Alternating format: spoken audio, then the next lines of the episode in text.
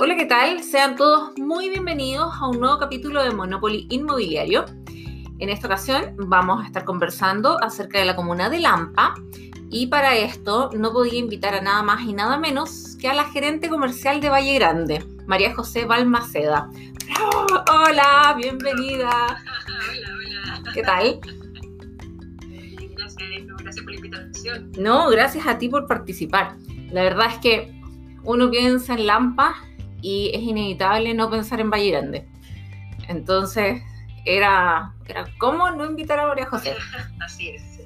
Sí.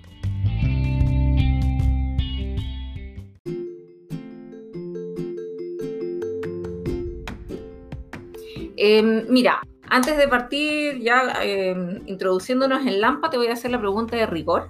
¿Te acuerdas de cuando eras tica y jugabas Monopoly o alguno de sus símiles? Sí. sí. ¿Y qué tal? ¿Qué tal la experiencia? Sí, mira, eh, yo jugué Monopoly, pero cuando era muy chica, la verdad. Eh, después lo dejé, porque nadie como quería jugar conmigo. No. Yo era súper competitiva. Pero es que jugué después y que, claro, distinto al Monopoly, pero me entretuve harto, jugaba SimCity.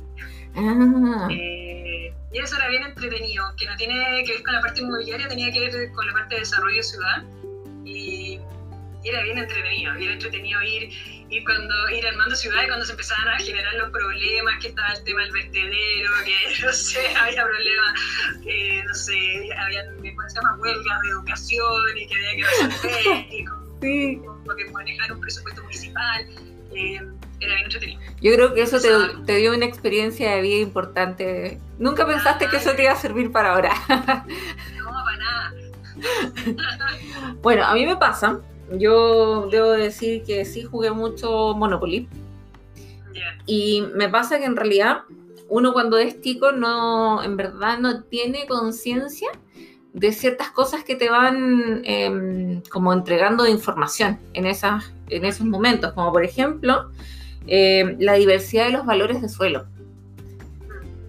Uno por tendencia por juego, nosotros también súper competitivos, em, uno tendía a buscar siempre las propiedades más caras para después ponerles los mega edificios y que cuando fueran de visita todos tuvieran que pagar. Pero en la realidad tú empiezas a ver que todos esos precios eh, uno tenían una razón de ser, no es que por azar dijeron este sector va a ser más caro y este va a ser más barato. Y uno lo ve ahora como adulto y dices, oye, ¿verdad? ¿Verdad que pasaba eso? Y que es súper interesante. Entonces ahí, ahí uno ve también que, por ejemplo, Lampa, si hubiera estado Lampa dentro del juego, eh, hubiera sido un sector medio quizás un poco más bajo. ¿O no? Bueno, partamos con Lampa.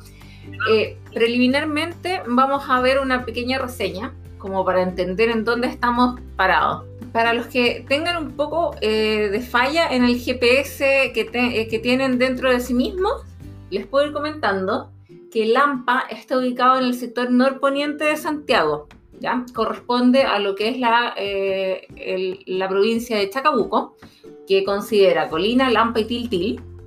Y como dato interesante, fue fundada hace mucho tiempo, en 1888, como Villa de Lampa.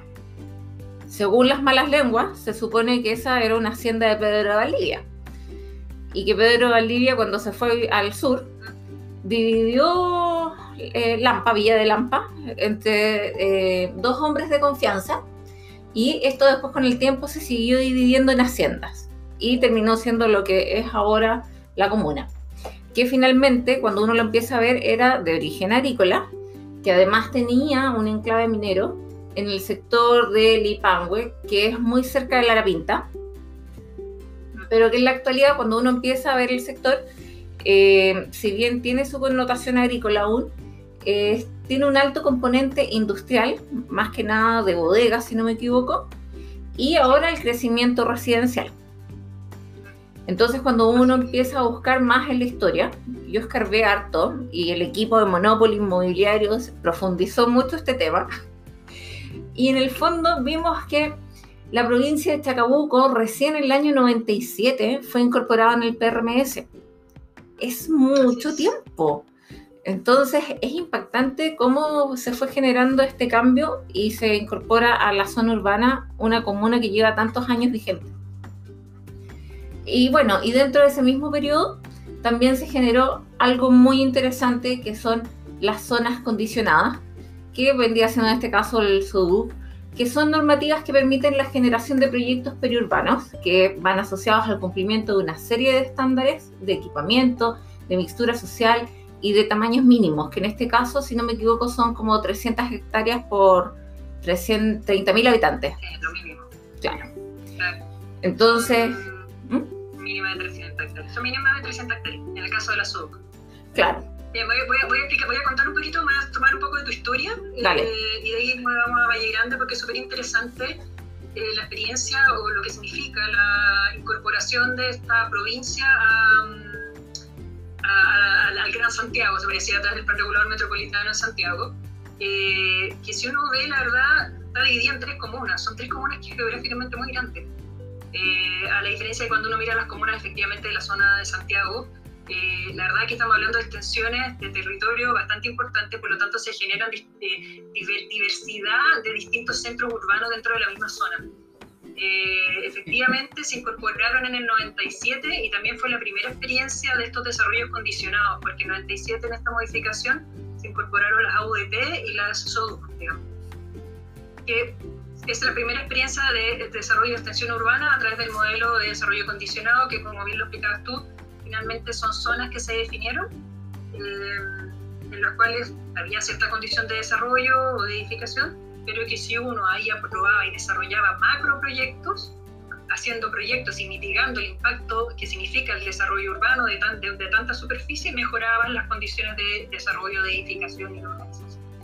Es así como finalmente se empiezan a desarrollar esta- estas grandes como extensiones, como medias como centros urbanos, que uno lo ve como plan- con planificación detrás. Hay un plan maestro que define el desarrollo de esa superficie, ubicando zonas residenciales, zonas eh, de equipamiento, de servicio, de áreas verdes, eh, industriales inofensivas, etc. Entonces finalmente se va generando como cen- centro urbano y como ciudad. Hay como una teoría detrás de, de- de que el objetivo es un poco estar esta como ciudades como sustentables, al final, donde haya trabajo, donde haya vivienda cercano, eh, donde hay equipamiento, servicio y todo en un entorno que se va desarrollando de manera armónica. Porque hay un plan maestro detrás, hay una planificación detrás.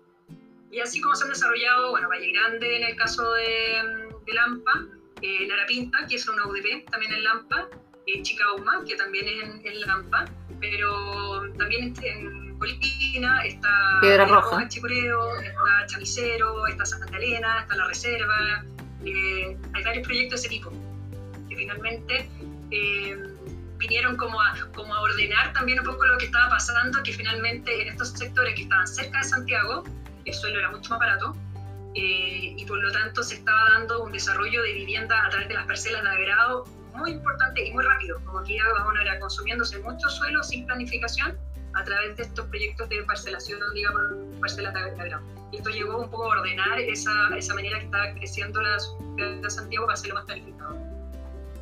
Súper. Así que eso es súper interesante un poco el modelo, porque después eh, se siguió como perfeccionando esta, esta como manera de crecer de la ciudad de Santiago a través de este desarrollo condicionado, y después vinieron las PEDUC con otra modificación, después vinieron las SUC con la eh, modificación del PRMS, eh, y esas han sido creo que las últimas, las últimas como ajustes o modificaciones a, a esta primera normativa, que son las que entonces finalmente Valle Grande, principalmente, aunque fue de los primeros, y creo que si no me equivoco es de los que más desarrollados están, con mayor cantidad de población, eh, de todas estas, digamos, que están en, en- en la provincia de Chacabuco, ha sido un poco vanguardista o visionario, o una manera ha hecho como normativa al andar, como aplicando la experiencia de esta normativa que era en su momento que por primera vez se, se, se aplicaba. Sí, sí. De hecho, bueno, ahí hay un tema interesante. Eh, mirando el censo, pudimos ver que eh, Lampa fue la comuna con mayor crecimiento desde el año 2002 al 2017. Sí, se pegó una crecida súper, súper importante. Sí, de hecho, para el censo del 2002 habían 40.228 habitantes y para el 2017 102.034 habitantes. Es impresionante, creció más del 100%.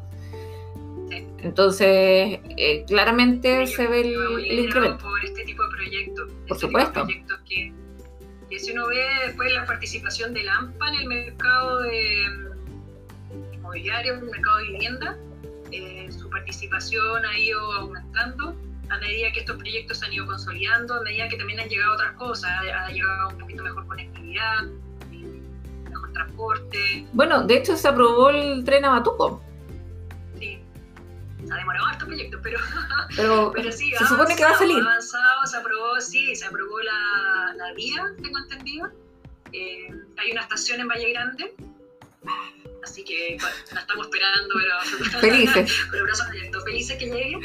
Eh, porque obviamente va a cambiar muchísimo lo que significa finalmente el desarrollo de estos, de estos lugares hoy día, que claro, no están tan lejos finalmente el centro de Santiago, si Valle Grande está en el kilómetro 16 de la ruta 5 norte, pero, pero sí conectado 100% o principalmente por la ruta 5, que efectivamente hay zonas que está bastante congestionada y sobre todo en el, en el enlace de la ruta 5 con la autopista central y con Mercosur. Y, y si no con transporte público, en Valle Grande recién está llegando al límite de Transantiago, entonces de a poco no hemos ido conectando, que finalmente son, eh, son avances. son avances, son avances que en su momento obviamente eran, eran problemas, eh, pero hoy día son, son avances que obviamente ayudan a la consolidación de la zona. Bueno, de hecho, según el levantamiento que yo hice de proyectos, Valle Grande, bueno, en general Lampa tiene alrededor de 14 proyectos. Y de esos 14, el 71% está en Valle Grande. Sí. Entonces. Tenemos esa participación. Sí, es muy alta su participación. Y también cuando uno empieza a mirar todos los proyectos de Lampa, em, uno empieza a ver los grupos socioeconómicos y también está muy segmentado, muy diverso el, el público definido. Lo que sí, eh, en este momento, eh, se está ofreciendo mucho más eh, proyectos hacia el C2, pero, pero por un dato mínimo, o sea, creo que es un proyecto más que el C2. El caso de Valle Grande, mira como distintos mercados se podría decir dentro de Sí, sí, de hecho. La, ahí en Valle Grande, o sea, en AMPA, podemos decir que Chicago, por ejemplo, tiene partido con las casas más caras de la zona. Hoy día ya tiene oferta eh, que se cruza harto con nuestro mercado. Nosotros tenemos un como que su desde se cruza con nuestro basta, más o menos, igual ahora nos cruzamos un poco más porque sacaron un poco más barato. Nosotros tenemos vivienda social, viviendas de S19, eh, y ahí nos cruzamos también con Lara Pinta. Lara Pinta tiene mucha vivienda de S19 y también vivienda de mercado de alrededor de las 3.000, 3.500 web. Claro, en ese caso... la vivienda social. Sí, pero en ese caso Lara Pinta lo que hacían era dividirlo por inmobiliaria. Socobesa dividía su proyecto caro como Socobesa y el económico era Pilares. Y ahora se volvió a unificar los proyectos como Socobesa porque Pilares cambió de segmento. Así es. Y la otra diferencia, ponte tú, bueno, en Chicago también tenemos un desarrollador, igual que yo que haya sido dos inmobiliarias, eran de alguna manera parte del mismo, no sé si juego se podría decir. FFB y Brixa, ¿no? Claro, sí. En cambio, Valle Grande no, Valle Grande lo que hacemos nosotros es, nosotros vendemos terreno a distintas inmobiliarias para que ellos desarrollen sus proyectos. Claro. Y vamos muy de la mano en el desarrollo, o sea, no es que vendamos un terreno y le damos a la inmobiliaria, ahí está, haga lo que quieran. Eh, se acuerdan muchas, muchas cosas. La, la venta del terreno eh, va dependiendo un poco de la inmobiliaria qué proyecto quiere desarrollar. Si quiere desarrollar vivienda social, vivienda mercado, alta densidad, hay ciertos terrenos disponibles para cada uno de ellos y después se acuerda la densidad, incluso realizamos juntos hay un anteproyecto donde nosotros le traspasamos toda nuestra experiencia en detalles del proyecto, eh, tamaños de sitio, fondos, frentes, eh, loteos, condominios, ubicación de áreas verdes, llegamos a ese detalle con cada inmobiliaria, donde ya como consensuamos más o menos un anteproyecto, eso se firma junto con un acuerdo de desarrollo que incorpora otras cosas obviamente, y, y se desarrolla en base a eso. Entonces vamos muy de la mano con el desarrollador. Y eso yo creo que nos ha ayudado también a que la inmobiliaria le vaya bien.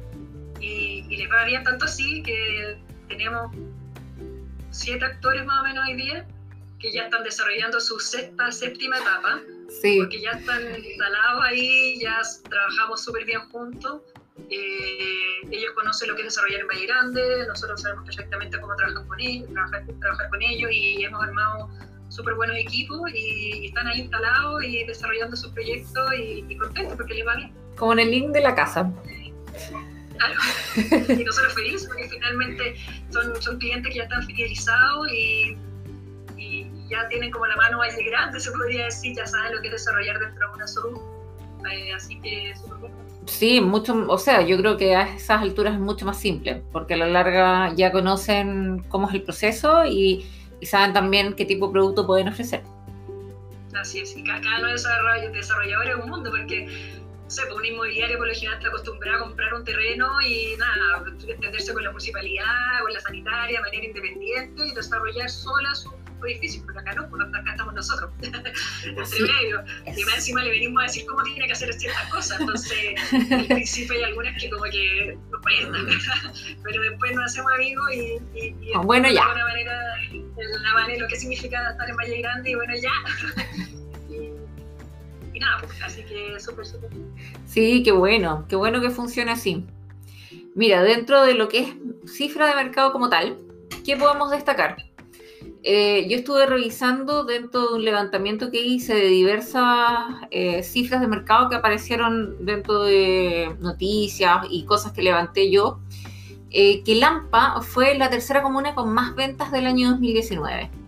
De hecho, representó cerca como del 15-16% del mercado. Y eh, cuando uno empieza a ver las tres primeras comunas de ventas, principalmente esto es casa, estamos hablando casa, porque en verdad eh, Lampa tiene dos proyectos de edificios, No, departamento, sí, no es. sí, y que en verdad es, que es otro mundo. es- sí, es muy distinto. Entonces, no es que queramos hacer una diferencia, pero, pero no vamos a hablar de ellos. No, la participación es muy baja de departamento en la zona, entonces no vale la pena. Y bueno, Eh, otra cosa que hay que destacar, dentro de estas comunas que tuvieron la mayor cantidad de ventas, eh, ¿quiénes estaban? En primer lugar Win, segundo lugar Colina, Vecino y tercer lugar Lampa. En este caso, cuando uno empieza a mirar eh, la oferta que hay de proyectos, vamos a ver una gran eh, diferencia. Porque en este caso, por ejemplo, que Lampa tiene 14 proyectos en oferta, representa el 5% del mercado total de casas. Súper poco. Y lo comparamos con las otras dos comunas. Colina tiene el 17% y Win tiene como el 8%. Entonces, eh, claramente la participación de los proyectos de Lampa están teniendo eh, un muy buen trabajo dentro de. Exacto. Otra cosa a destacar es el tema de los desistimientos. En general, tengo la sensación de que Lampa no maneja tanto desistimiento como otras comunas. Eh, por ejemplo, yo sé que, o sea, icónico, la comuna de Puente Alto siempre ha tenido desistimientos altísimos, cercanos al 20%. Y eso en general siempre fue eh, hasta hace unos años atrás por un proyecto en particular que era el megaproyecto de Puente Alto y que la gente venía y decía no, me quiero cambiar de modelo y se cambiaban de modelo de casa y seguían dentro del proyecto, pero que terminaban eh, desistiendo igual la compra para hacer la liberación. Entonces eso generaba también mucho desistimiento en el sector. Y en el otro caso tenemos Colina, que Colina también es una comuna que genera harto desistimiento. Lo interesante acá es ver eh, en qué ticket de precio, porque finalmente Colina se maneja con un promedio un poco más elevado de lo que tiene Lampa o Puente Alto, entonces ahí afecta un poco más la aguja en el mercado. Claro. Y Grande, por ejemplo, en el caso de los desistimientos, acá tenía la tabla abierta y que, que finalmente dentro de esta participación del 70% de LAMPA puede ser bastante como... eh, eh, eh, los desistimientos de Grande pueden ser súper eh, como definidos como lo que puede ser la comuna de LAMPA completa, nos manejamos entre un 6 y 7% en los últimos meses. ah, nada, Un lado del año llegamos al 7%. súper bien. Eh, súper bien, súper, súper bajo y nada, súper bien. La inmobiliaria está haciendo una buena pega y, y ¿cómo se llama? Y los proyectos son buenos y, tienen como todo un trabajo también con cada cliente, cosa de que efectivamente el cliente que llega un cliente que se queda, asociado a sus conversaciones con los bancos, a, pedirles con créditos preaprobados algunos proyectos, hacer un buen seguimiento y buen, buen trabajo también de- del pago de, del pie. Eh, van, van a hacer un trabajo bastante bueno las inmobiliarias para, para finalmente eh, lograr que aquel cliente que Retenerlo. que promesa se quiere. Mira, me acuerdo que hace un par de años atrás, no me acuerdo bien si fue el, puede que haya sido como el 2014, 2013, 2014, había un proyecto en Batuco de una inmobiliaria que no vamos a mencionar, que tuvo mucho desistimiento. De hecho, eh, generó un crecimiento importante de los desistimientos en la comuna. Básicamente fue porque tuvieron un problema eh, en la construcción del proyecto y tuvieron eh, que desistir el proyecto entero. Se esperaba poder desistirlo completo. Y hubo varias personas que no quisieron desistir. Entonces uno les preguntaba a la inmobiliaria, pero cuéntanos, ¿qué pasó? ¿Por qué no lo pudieron desistir completo? Y nos explicaban algo. Lo que pasa es que estas personas en particular, voy a decir un número al azar, eh, compraron, no sé, esta casa en 2.200 UF, entonces yo les voy a entregar la totalidad de su dinero y me dicen, ¿y en dónde quieres que yo compre una vivienda a ese valor ahora? Entonces, eh, pasaba también que, eh, dado que estamos conversando de proyectos que van a un ticket que es más de la clase media, la clase media tampoco tiene la posibilidad de ir arriesgándose mucho más o de incrementar un valor en la compra de su vivienda si es que ocurre algún percance como el que ocurrió en esta ocasión. Entonces, entonces también yo podría pensar que el público objetivo de esta zona es mucho más cuidadoso respecto a la decisión que está tomando de compra. Sí, puede ser de todas maneras. De todas maneras, y, finalmente si llegan con créditos preaprobados del banco y que sé yo, hay gente que finalmente también estaba liada por, por la banca y son cuidadosos con su, con su decisión. Finalmente es una decisión de vida, es, una, es la gran decisión de, de la vida el, comprar una casa y, y, y, finalmente no toman una decisión a la rápida. Claro, claro. Bueno, por el otro lado, eh, cuando uno empieza a mirar el fuerte de la comuna en cuanto a tipo de producto, está muy dividido. En verdad, yo vi que hay mucha participación del tres dormitorios un baño, que está muy relacionado al subsidio, pero también del tres dormitorios tres baños. Entonces ahí uno comienza a ver cómo esto se, se divide entre subsidio y no subsidio. Y eh, de por sí el precio promedio de venta entre las 1500 y las 2000 UF.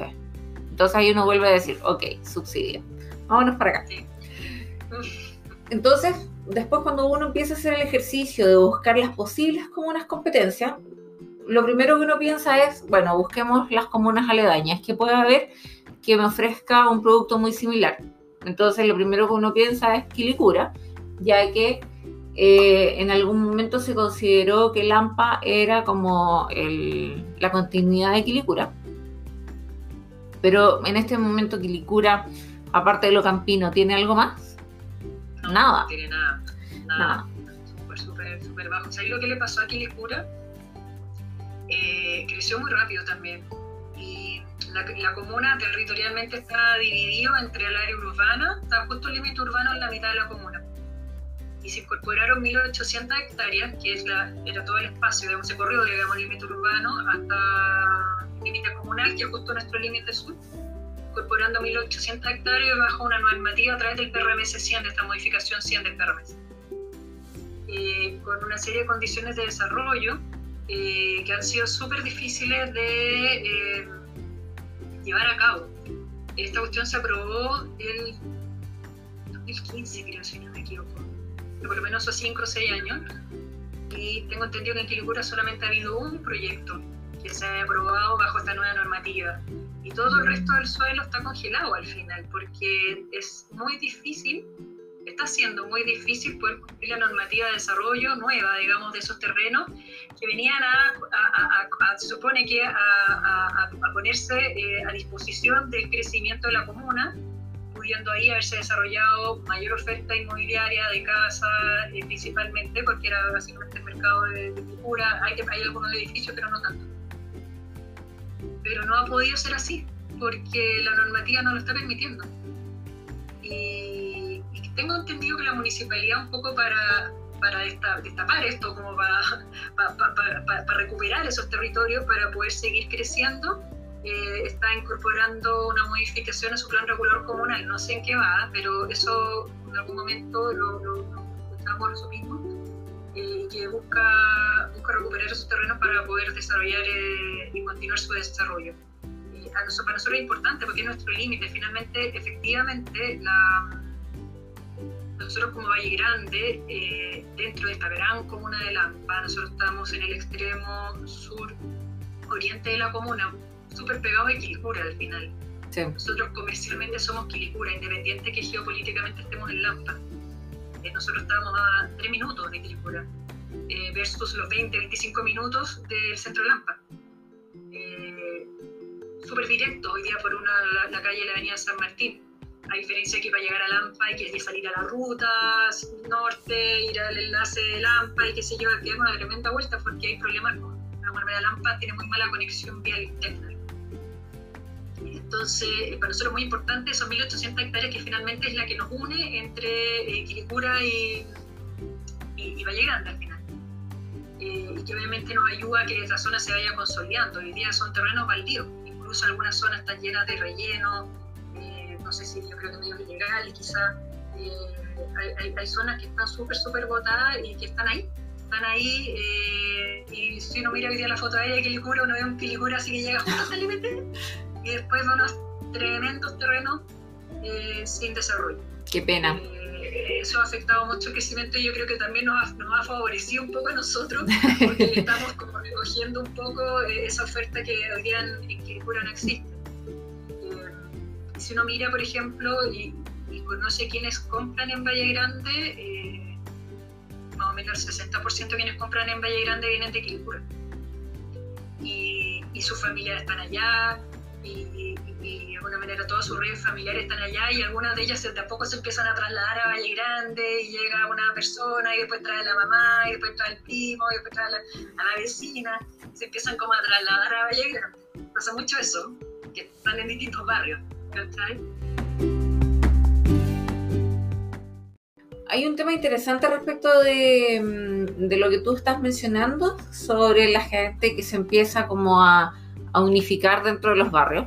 Uno cuando mira cotizaciones, eh, la tendencia siempre es que la gente busca casa para vivir cerca de la familia. Eh, por lo general cuando estás en una tendencia como saliendo de la casa, yéndote como a la independencia, vas a buscar como más cercanos a conectividad. Pero cuando ya estás formando familia, lo que necesitas es tu red de apoyo cerca. Entonces terminan conectándose nuevamente. La, lógica, claro, te vayas a Santiago, eh, súper conectado, vida de ciudad, eh, equipamiento y servicios a mil, en departamentos chicos. Claro claro, y empieza a armar familia, qué sé yo, y, ahí te va a tu reyes. Va a, ser, muy raro que alguien que su origen sea de San Bernardo, donde tú, se vaya a Lampa. Claro. Va a ser muy, muy raro. Nosotros eh, teníamos, por ejemplo, un registro nuestro, de nuestra página web. Nosotros no tenemos cotizaciones, porque como nosotros no vendemos las casas, pero sí tenemos una plataforma que permite muestrar los proyectos que hay y en un formulario preguntamos de qué comuna es y en su momento hicimos una revisión de eh, un periodo, que no me acuerdo cuánto tiempo era, de el origen finalmente de quienes buscaban casa en Valle Grande o les interesaba Valle Grande. Y bueno, primero era Quilicura, un porcentaje importante, después venía Santiago, full, y esos dos se llevaban el, no sé, 70, 80% de las consultas o preguntas o intereses. De ahí para abajo molido, pero así que no sé, pues, uno era, por ejemplo, no me acuerdo muy bien, pero suponte un 50% de Quilicura, un 20% de Santiago, y el otro era, bajaba el 1% de, no sé, empezaba con Chalí, Independencia, Recoleta, varias de la zona norte, y después molido para abajo. Entonces, finalmente te das cuenta de eso, que es la gente del sector norte se mueve en el sector norte, no se va a ir de... porque es su zona. El sector sur, digamos, las distintas zonas. es su zona de confort. Bueno, de hecho, me hiciste recordar otra cosa. Me acuerdo que hace un par de años atrás, el proyecto de Alto el Manzano de Tiltil eh, tenían una sala de ventas en el centro. Si no me equivoco, en la calle Carmen. Entonces, eh, la gente que iba a visitar la sala de ventas eh, le decían, bueno, ¿quieren ir a ver el piloto? Y lo subían a una van y se los llevaban a Alto. Sí, se hacían. Sí, yo lo encontraba buenísimo. Pero ya cambiando un poco de tema, me quiero enfocar en detectar posibles competidores de Lampa. Eh, bueno, entonces, si nosotros hiciéramos un caso hipotético de poder ver como unas competencias, como por ejemplo, con un producto tan bueno como el tres dormitorios un baño, claramente tu competencia no necesariamente va a estar al lado, sino que podría ser Win, Colina, Lampa, Padre Hurtado, Puente Alto, San Bernardo. Bueno, y por último, si nosotros miráramos como competencia a los mejores vendedores, las mejores comunas vendedoras, podríamos ver el caso de Wincolin y Lampa y ver cuáles son las diferencias o las similitudes en cada uno de ellos. Eh, por ejemplo, uno empieza a mirar primero el ticket de oferta y están todos eh, con valores muy similares. Bueno, hasta fines del 2019 estaban todos bordeando los 1200. Colina tenía un poco más, tenía cerca de los 1400. Colina que como que dividirla. Yo los reportes que he visto es que dividen, porque Colina, Chicureo, claro. otros. Sí, por supuesto. Es como la, competencia. Pero eso tiene que ser marginal en comparación a la oferta que, que tienen de los otros productos. Claro. Y por el mismo lado, cuando uno empieza a ver el número de proyectos, bueno, lo hablábamos en un comienzo, Lampa es el que tiene menos proyectos, tiene 14 proyectos versus Win que está con 20 y Colina estaba con 42, creo. Entonces ahí se nota también una gran diferencia en cómo comienzan a actuar. Eh, el producto estrella de cada zona, eh, en general ahí está muy dividido. En Lampa yo consideré que era el 3 dormitorios un baño. En Win el 3-2 y en Colina el 3-3, pero claramente es por un tipo de producto distinto. Igual que cuando empezamos a ver las ventas. Aquí claramente el que tenía mayor participación era Win, cerca de 1.600 ventas en el 2019. Colina y Lampa con cifras muy parecidas, cerrando en 1.300 algo cada uno. Eh, y los precios promedio también muy distintos. Eh, claramente Colina eh, con el número más alto, cerca de las 5.900 UF. Win en 2000, casi 2.500 y Lampa llegando a las 2.600 promedio. 2.200, 2.300. Ahora que tengo, por ejemplo, de todo depende un poquito de eh, el mix de proyectos en oferta que estén en ese momento. Claro. En general, nosotros somos súper cuidadosos en eso. Nosotros eh, mantenemos una cantidad de, proyectos activos equilibrados. Eh, dividido por segmentos, tanto proyecto de vivienda social y tanto proyecto de vivienda mercado que le llamamos a los que no son sociales, y, y no son más que eso tratando de mantener como un equilibrio en la oferta para que a todos les vaya bien.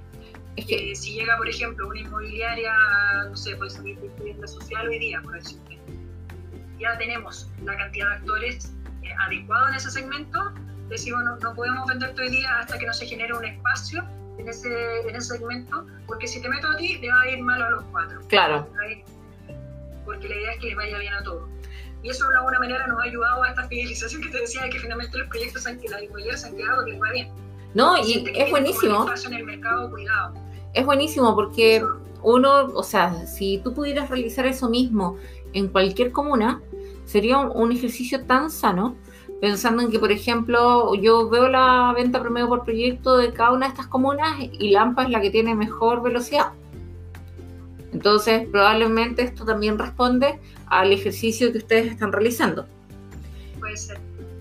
Otra cosa interesante es, cómo ha aumentado también el UF metro cuadrado en la venta del caso Valle Grande. Yo creo que se traspasa también esa Cuando, cuando empezamos a hacer cargo del proyecto hace 10 años, el precio promedio era de 24, 23 UF el metro cuadrado.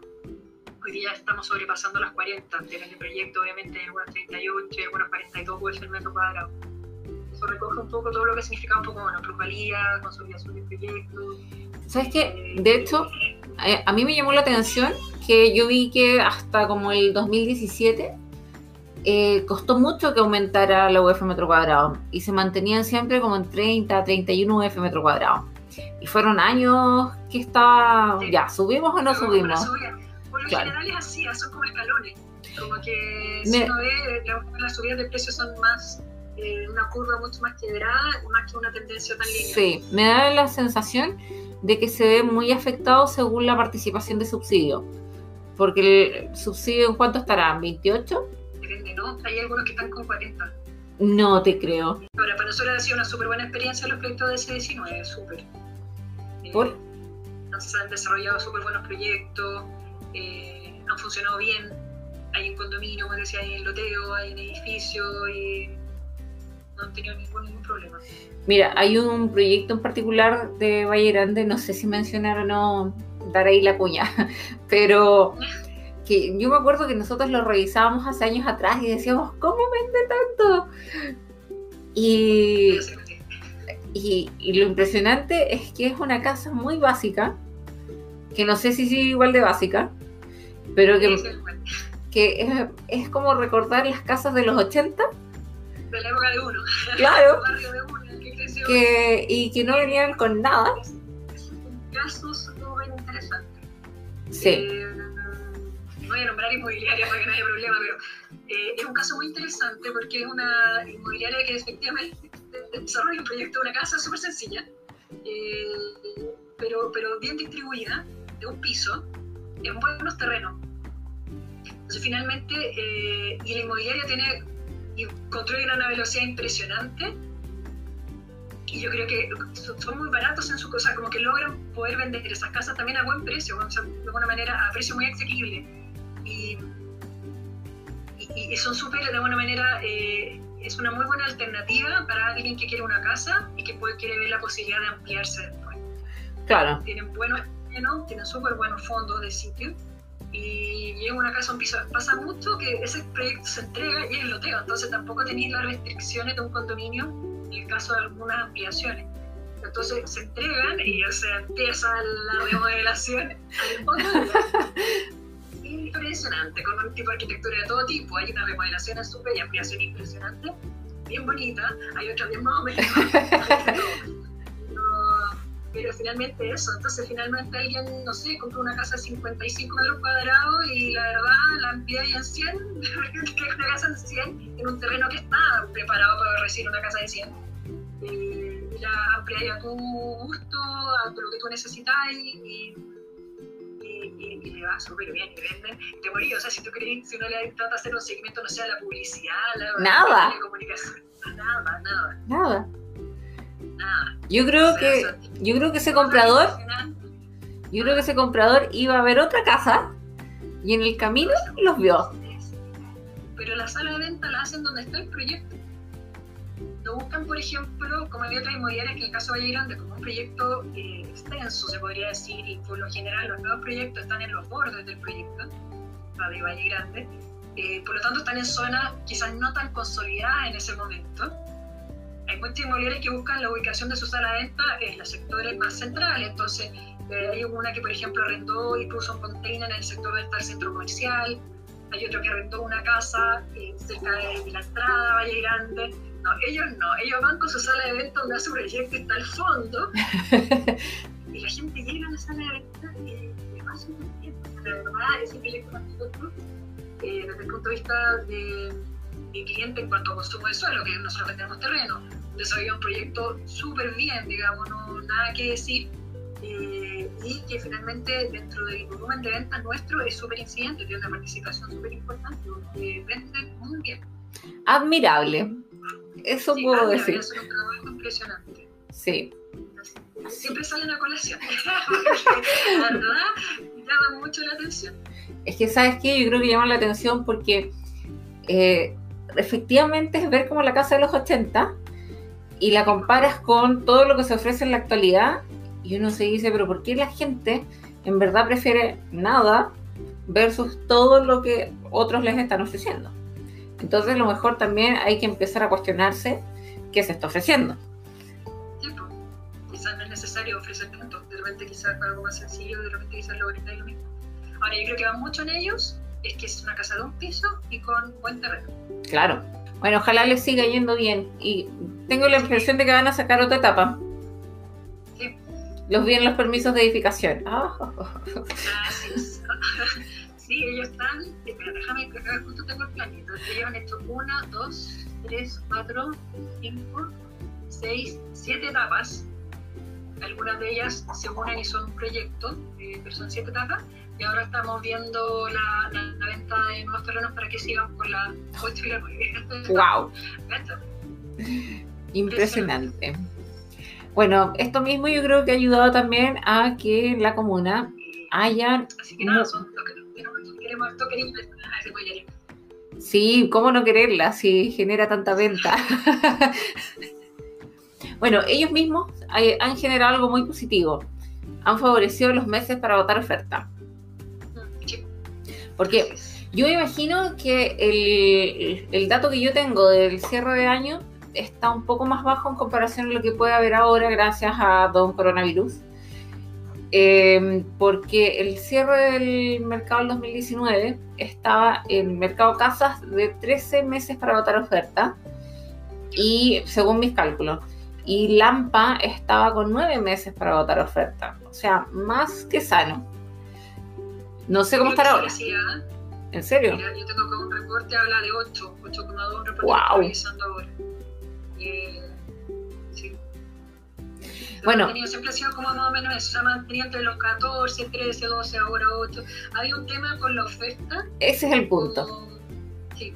Eh, no debe haber ingresado mucha oferta. Social, ¿Ah? No debe haber ingresado mucha oferta. No, no. Ah, estamos teniendo un tema con los temas de ese. Como los DS están asociados a, a llamados, eh, la oferta entra como blogger, ¿cachai? Eh, y hoy día estamos justo en un proceso de revisión de llamados por parte del Servio eh, la adjudicación de, de, de, los proyectos, digamos, que, que, van a, que, que se ganan finalmente este, este, este, programa, este subsidio, es ahora en septiembre, creo.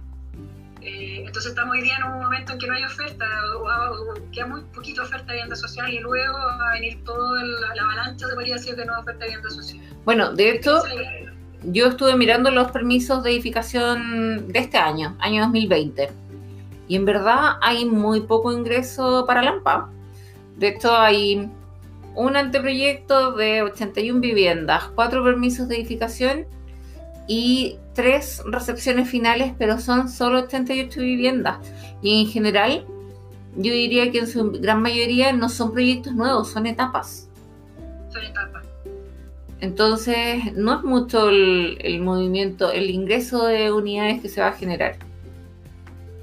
No, pero estoy viendo el mercado en caso de Grande igual le ha ido bien. ¿eh? Y nosotros nos ha sorprendido la capacidad que han tenido eh, de, de, con toda la contingencia de lograr mantener, eh, mantenerse con buenas velocidades de venta y todo vendiendo. No nos ha pasado nunca que haya un proyecto que no, no venda un mes.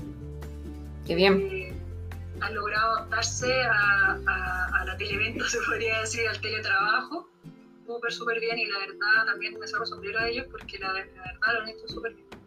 Pero ellos, claro, tienen velocidad de venta mucho más baja, la mitad del caso que hablamos ahora de la vivienda social, de, de, este proyecto que no es que hablábamos recién, y los proyectos de ese. Entonces, efectivamente, su ingreso de proyectos es más lento y de etapas más chicas.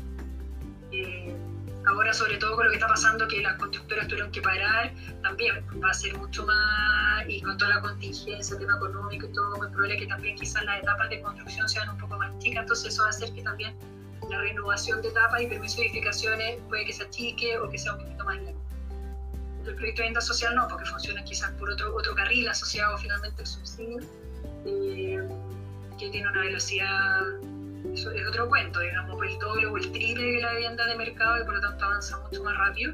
Y ahí en esas aprobaciones van solo los permisos más, con más volumen. Claro. Son 200 y tantas casas en un permiso. Creo, otra, creo que el tope son, 150, son 300 unidades, ¿o no? ¿Qué cosa? El tope de eh, unidades son 300, ¿no? Son 300, sí, son 300 pero por lo general no se hacen 300, no llegando a ser hecho ninguna 300. Hemos tenido los de condominio, son de 150 casas, y los de loteo andan por las 200, 220, por ahí.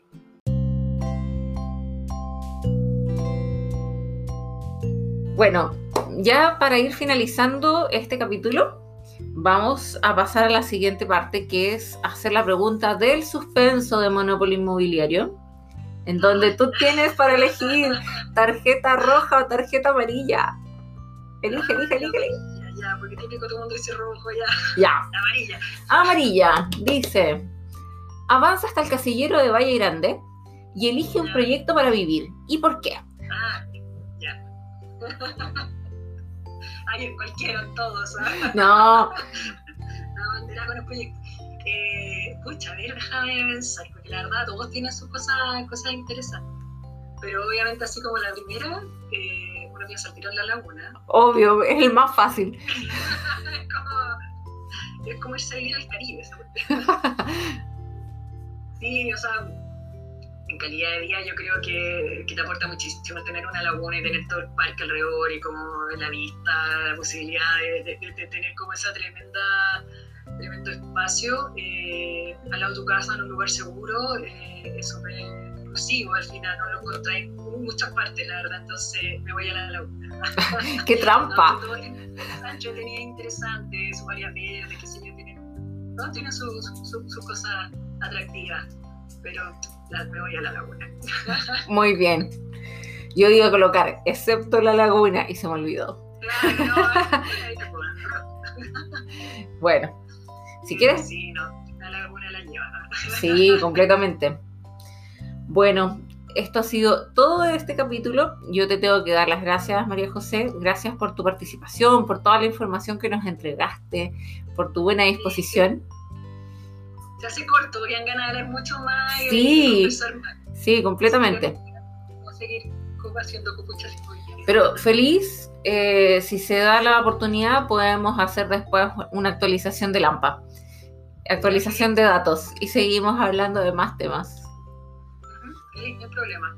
Perfecto. Muchas gracias por la invitación, me encantó. Genial, me encanta. Sí, Bueno, esto sería todo por hoy. Eh, muchas gracias a todos por estar participando también de esta escucha. Y nos vemos para el próximo. Bueno, no, no nos vemos. nos escuchamos para el próximo capítulo. Sí, chao, que estén bien.